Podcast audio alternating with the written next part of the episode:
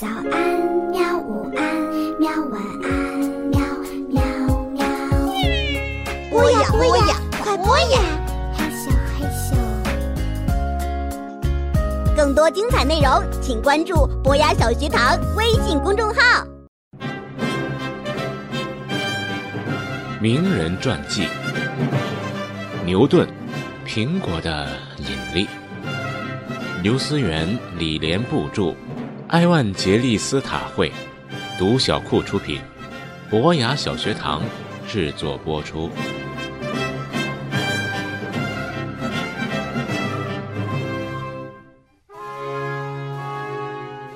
在一六六一年，牛顿以公费生的身份进入了剑桥大学。公费生是什么意思呢？就是不用交学费。但是呢，必须要为学校来工作。牛顿的工作是什么呢？他有很多工作，他要为教授还有高年级的学长来抄写讲义、端菜、倒水、打扫房间、清洗尿桶，什么活都干。生活很忙碌，又没有什么尊严。但是牛顿没有气馁，剑桥就像一座知识的宝库一样。他埋头苦读笛卡尔、伽利略等很多伟大科学家的著作，在他的心里啊，这些伟大的科学家就像巨人一样，推动着知识的巨石向前冲。牛顿希望啊，有一天自己啊，也能踩着他们的步伐，继续向真理来迈进。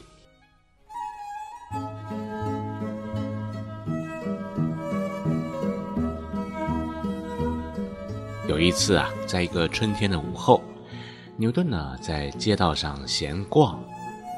当他经过了一家玩具店的时候，发现了一个三棱镜。这个三棱镜啊特别漂亮，在阳光下呀闪耀着彩虹一般的光芒。很奇怪，许多人都看过三棱镜的彩虹现象，可是却没有一个人去研究为什么。牛顿呢，就特别想知道为什么，于是呢，他就把这个三棱镜买回来了。买回家之后，经过一连串的实验，牛顿呢，终于揭开了光的秘密。光有什么秘密呢？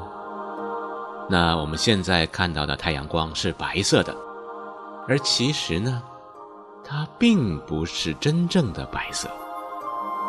太阳光啊，是由红、橙、黄、绿、青、靛、紫七种色彩的光混合而成的。在此之前，光的秘密啊，被我们的双眼给欺骗了几千年呢。牛顿的这个发现呢，彻底改变了人们怎么看色彩的观念，所以呢，促进了眼镜片的制造。造福了许多看不清楚的人，甚至呢，促成了电视和激光的发明。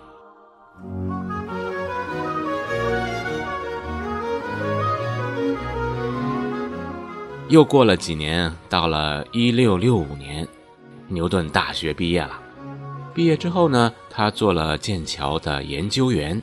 没想到啊，就在那一年啊，伦敦爆发了一场非常可怕的疾病，就是鼠疫。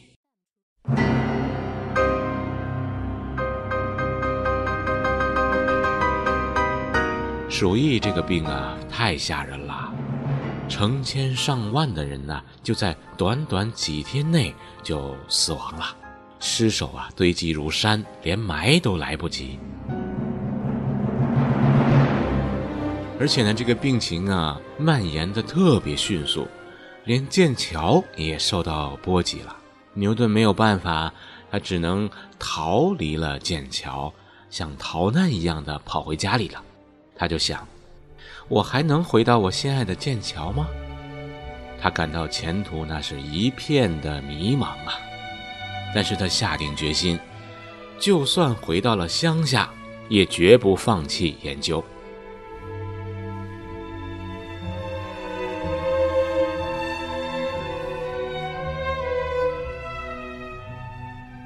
乡村的夜晚十分宁静，星星也特别的清亮。从远古时代开始啊，科学家们就在探讨星星的奥秘，希望能解开宇宙运转的真相。据说有那么一天啊，牛顿呢在苹果树下面看书，突然呢一颗苹果就掉下来了。嗯，他就想到了一个问题：为什么苹果失去支撑会掉下来，而月亮却不会呢？这两者之间有没有什么关联呢？当时的许多科学家已经知道了，月亮呢是绕着地球来转的。但是没有人知道为什么，是什么原因能让两个如此遥远的星球像用绳子绑住似的紧紧相依相随呢？牛顿不停地思考、研究、计算，终于证实了万有引力的存在。那什么是万有引力呢？其实我真的不太明白。有哪位小朋友想给我讲讲吗？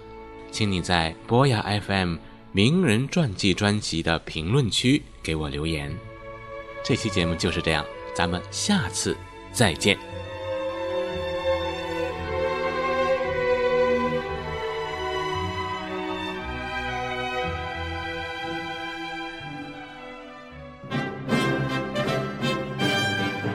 名人传记：牛顿。苹果的引力，刘思源、李连部著，埃万杰利斯塔会，独小库出品，博雅小学堂制作播出。